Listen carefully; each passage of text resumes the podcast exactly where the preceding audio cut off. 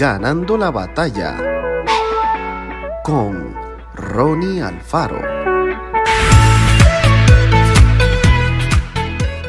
Después oí la voz del Señor que decía, ¿a quién enviaré y quién irá por nosotros?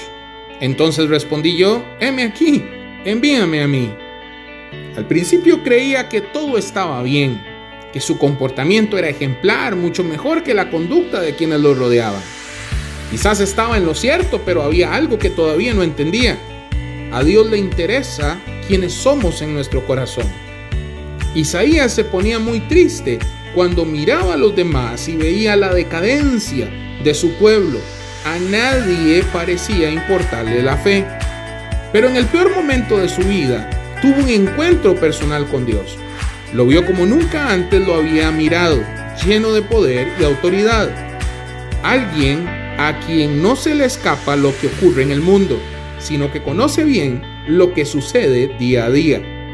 En ese momento, Isaías se dio cuenta de que era parte del problema. Les había dado más lugar a la tristeza, la queja y la crítica que al amor y a la fe. Por eso, le pidió a Dios que lo perdonara y recibió la limpieza de sus pecados. Entonces, recién ahí logró comprender lo que Dios quería hacer a través de su vida. Por eso respondió con tanta alegría y seguridad. Ahora sí estaba dispuesto a compartir su fe desde el corazón. Recordemos esto, más que palabras o grandes acciones, que son buenos instrumentos para comunicarnos, busquemos hablar con la gente desde nuestra propia experiencia de vida. Es decir, hablemos del amor de Dios como quien conoce ese amor y no solo como quien ha leído acerca de él. Las personas que todavía no conocen a Jesús necesitan a alguien que les ayude con amor y sencillez.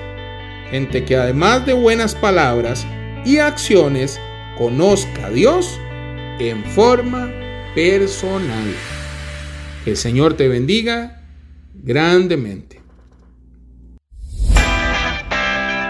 Esto fue Ganando la batalla con Ronnie Alfaro.